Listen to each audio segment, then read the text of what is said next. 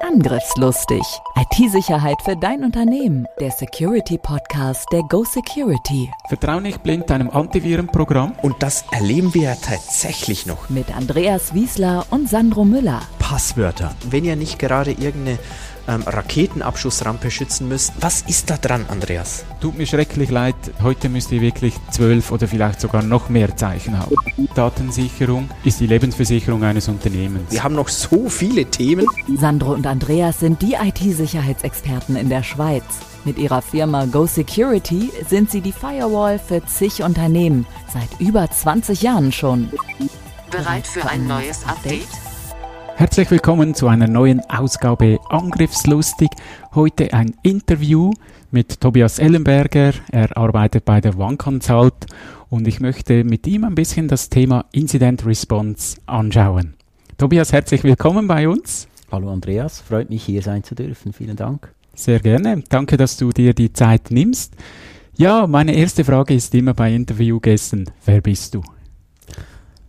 Klingt einfacher als es ist. Ich glaube, primär für dieses Thema relevant. Ich darf die One Consult Gruppe führen. Äh, wir sind in Deutschland, der Schweiz und Neuseeland zu Hause und unter anderem im Gebiet Incident Response tätig. Daneben habe ich noch andere Hüte. Ich bin Vater von zwei kleinen Kindern, habe noch das ein und andere Hobbys und eine liebe Ehefrau. Das könnte man jetzt noch lange ausschmücken, aber ich denke, das Wichtigste ist so gesagt. Super. Ja, mich nimmt natürlich Wunder, wie ist so dein Werdegang? Wie bist du zu deinem Wissen gekommen, dass du jetzt diese Gruppe führen kannst? Ja, ich glaube, es braucht unterschiedliche Kompetenzen, die man braucht. Äh, das ganze äh, Hacking, wo dann auch Incident Response zum Zug kommt, hat relativ früh angefangen. Wir hatten äh, in der Familie jemanden, der schon früh Bankensoftware geschrieben hat. Das hat dazu geführt, dass wir relativ bald schon einen Computer zu Hause hatten, äh, was Computer von den Eltern dann eher gebraucht äh, für Briefe schreiben etc., von den Kindern zum Spielen und äh, das war nicht immer einfach, sprich irgendwann hatte es ein Passwort auf dem Computer. Es hat mich dann interessiert, weil der Kollege das gleiche Problem hatte, äh, auch zu Zeiten von Internet und den damit verbundenen Kosten, als man noch äh, mit dem Pfeifton sich eingewählt hat wie kann man das Passwort umgehen. Und so hat es eigentlich angefangen, dass man sich dann mal informiert hat und ich habe dann damit rumgespielt und irgendeinmal das Passwort geknackt was dann eine gute Situation war. Die Eltern hatten das Gefühl, der Computer sei gesperrt und kann nicht gebraucht werden, wenn sie weg sind. Und ich konnte ihn benutzen, ohne dass es auffällt, weil ja der Glaube da war, dass man das nicht benutzen konnte. Und das hat sich dann eigentlich weitergezogen. Also der kreative Umgang mit Computersystemen zu hinterfragen, warum ist das jetzt so und nicht anders und kann das auch umgangen werden äh, hat mich eigentlich ein Leben lang begleitet und irgendwann äh, dann festgestellt, äh, da gibt's äh, sogar Firmen, wo man das legal machen darf.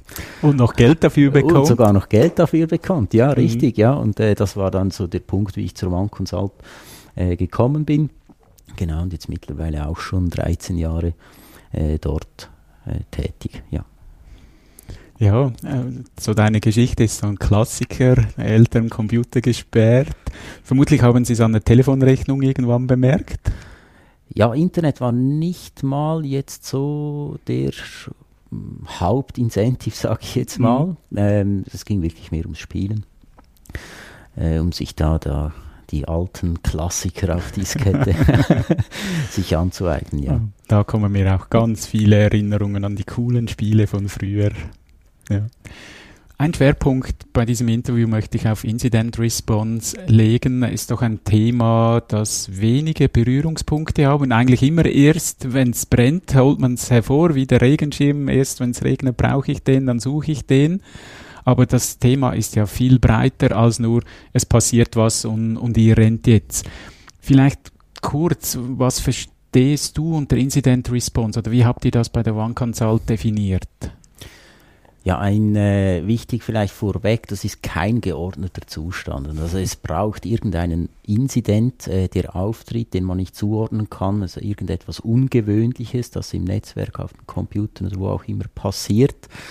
Äh, und die Response ist dann die Antwort darauf. Also wie reagieren wir äh, auf diesen Inzident? Der Klassiker heute Ransomware, äh, die Computer sind verschlüsselt, mhm. man kann nicht mehr arbeiten.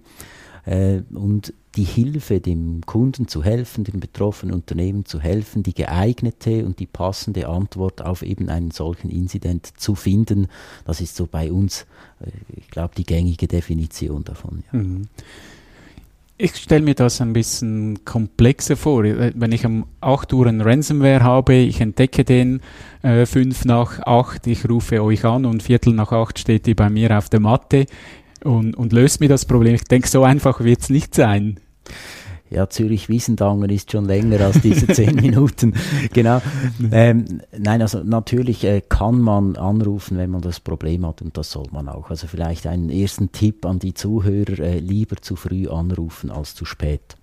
Es passiert leider viel zu oft, dass wir vor Ort dann eintreffen und feststellen, ja, das Problem ist eigentlich schon länger bekannt man hat aber gewartet, äh, Hilfe zu holen. Man hat zuerst gedacht, ja, wir lösen das Problem alleine. Wir haben ja auch kompetente Personen. Wir haben auch eine IT-Abteilung oder sogar spezifisch eine Security-Abteilung, die sich darum kümmern kann. Und dort ist spannend, wenn wir unsere Inzidenz analysieren, wann rufen die meisten Kunden an Quizfrage quasi, ist so äh, Freitagabend um 7 Uhr ist der Klassiker. Also wenn man feststellt, das Wochenende ist gefährdet, jetzt holen wir Externe, die können ja übers Wochenende arbeiten. Und äh, ja, oft dann schade, weil vielleicht gewisse Spuren schon verwischt sind, weil gewisse Entscheidungen schon getroffen wurden, äh, die man noch hätte positiv beeinflussen können. Ja, die, die mich kennen, wissen ja, dass ich sehr gerne über ISO spreche und dort hat sie auch ein Control drin, äh, sichernde Beweise. Und das ist halt ein wichtiger Punkt, gerade wenn man es dann auch rechtlich verwenden will und schon zu viel verändert hat, dann kann ich es nicht mehr verwerten. Absolut. Also ich glaube, da ist es sehr hilfreich, wenn man sich an Normen wie beispielsweise ISO orientiert, weil die kommen ja nicht aus dem Nichts. Äh, die sind sehr hilfreich. Äh, wichtig, dass die Normen bei den Leuten ankommen, also dass sie wissen, dass eigentlich jede Aktivität am Computer äh, einen Einfluss hat auf die Verwertbarkeit der mhm. Daten. Mhm. Und insbesondere, du hast es erwähnt, äh, wenn man zu Beginn oft nicht weiß, äh, was ist es für ein Inzident, dann ist es äh, schwierig, wenn man zu Beginn beispielsweise Fehler macht, wertvolle Spuren verwischt und später dann feststellt, die hätte man gebrauchen können. Mhm. Schauen wir doch mal zuerst äh, den, die Sicht des Kunden an. Was muss dann der Kunde vorbereiten? Ihr habt ja so acht Schritte bei euch auf der Homepage drauf. Vielleicht gehen wir auf diese Schritte ein. Das erste ist ein Kickoff-Meeting. Was, was macht man dann im Kickoff-Meeting? Es brennt ja schon überall. Wieso soll ich jetzt da noch mit euch sprechen? Ja, wenn ein Kunde anruft äh, und ein Problem hat, da äh, trifft man oft zuerst betroffene Gesichter und äh, die typischen zwei Fragen, äh, warum wir und mhm. wie konnte das passieren. Äh, wichtig für uns dann als externer Dienstleister, wir kennen das Unternehmen nicht so im Detail wie die Leute, die im Unternehmen selbst arbeiten. Und dort ist die Zusammenarbeit und ein offener Austausch sehr wichtig.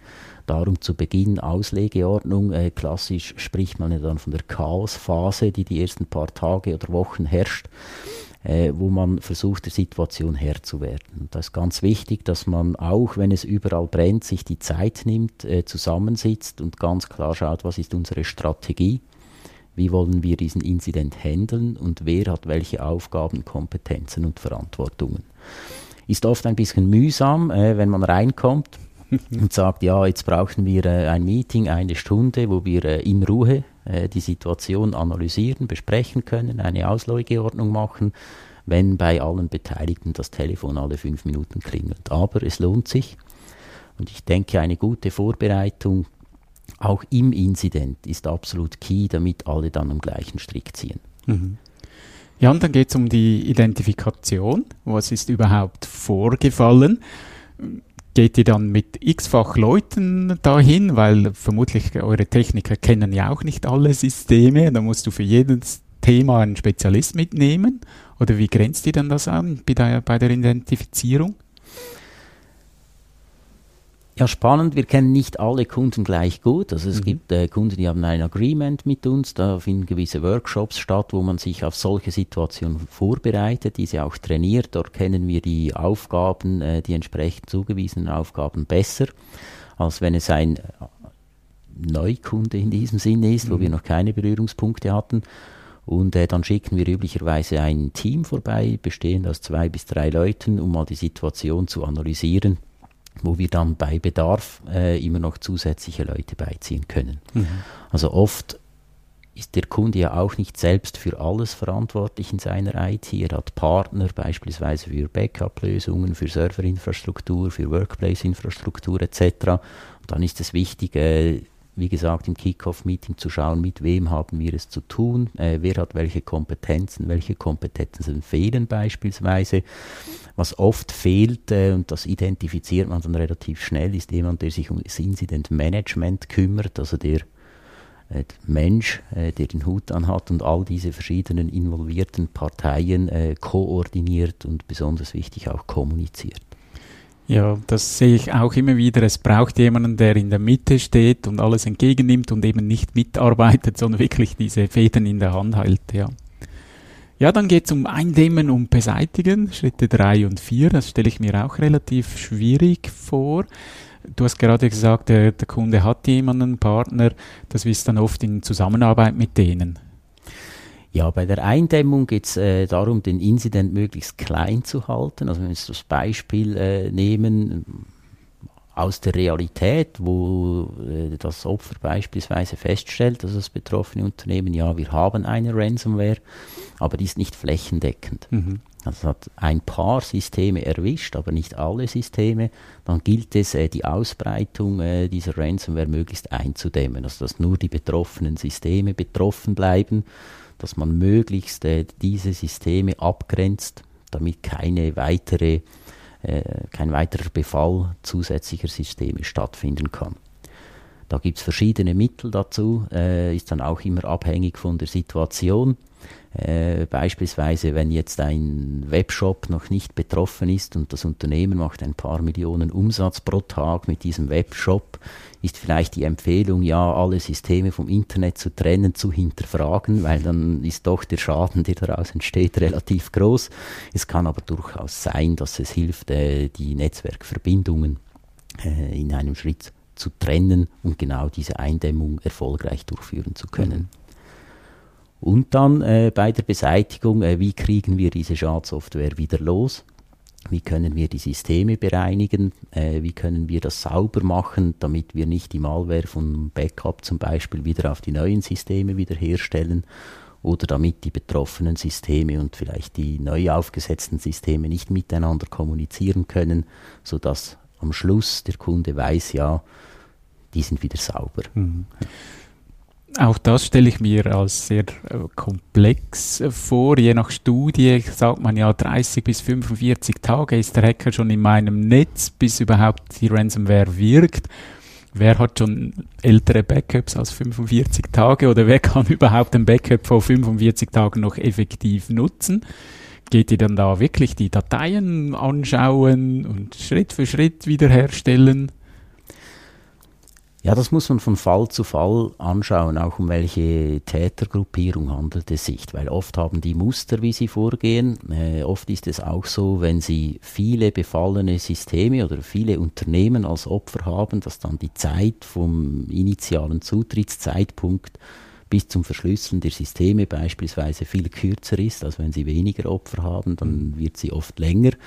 Und das ist schon ein bisschen die Frage, ja, wie weit zurück geht das Backup? Und das ist dann auch immer entscheidend für die Strategie.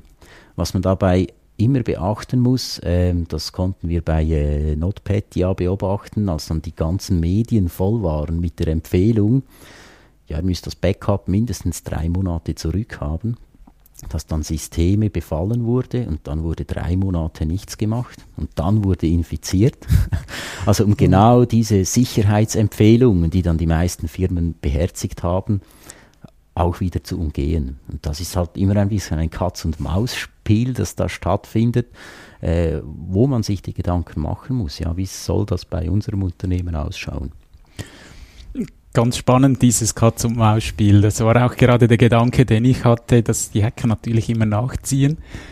Schritt 5, Wiederherstellung. Ist vermutlich selbst erklären, aber dann gibt es noch die Dokumentation und Erkenntnisse sammeln. Genau das, was ja die IT-Leute nicht gerne machen. Was bekomme ich dann als Kunde von euch?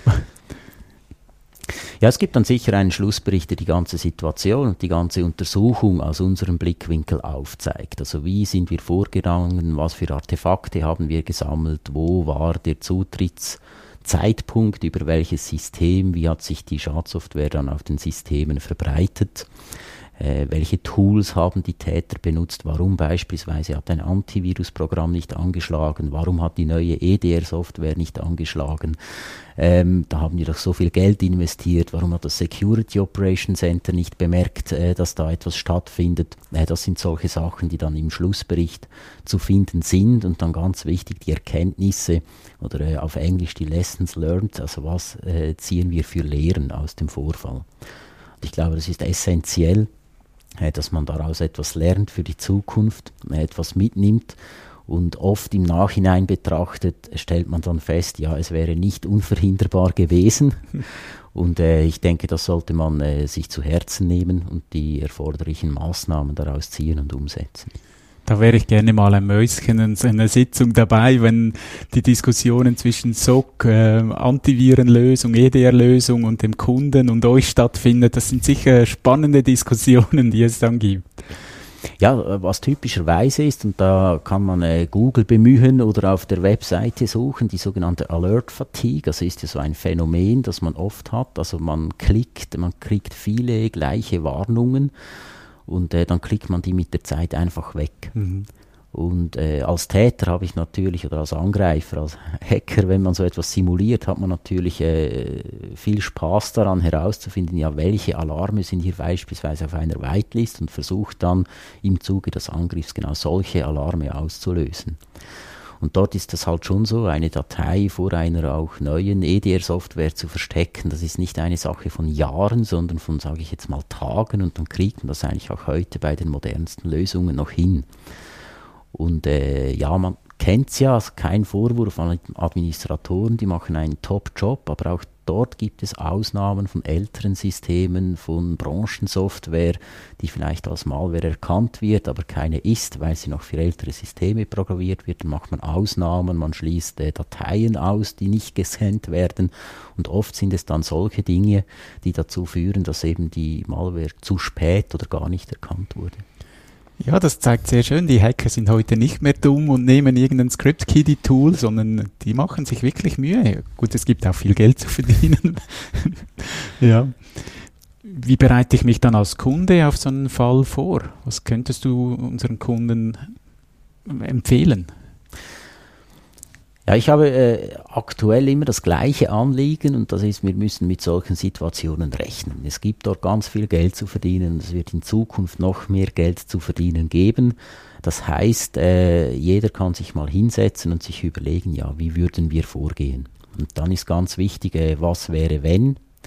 Also nicht aufzuhören, wenn man die Antwort kriegt, ja, wir haben ja ein Antivirenprogramm, sondern dass man dann überlegt, was wäre, wenn das Antivirenprogramm nicht anschlägt.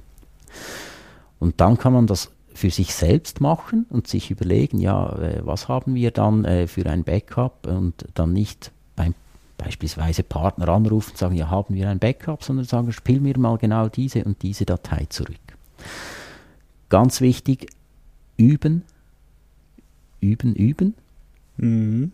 weil schlecht ist im Ernstfall zu üben und oft ist es so, man macht beispielsweise bei ISO kommt das Thema auf, man hat die Frage, ja, gibt es einen Incident Response Plan? Ja, check, ist der aktuell? Mhm.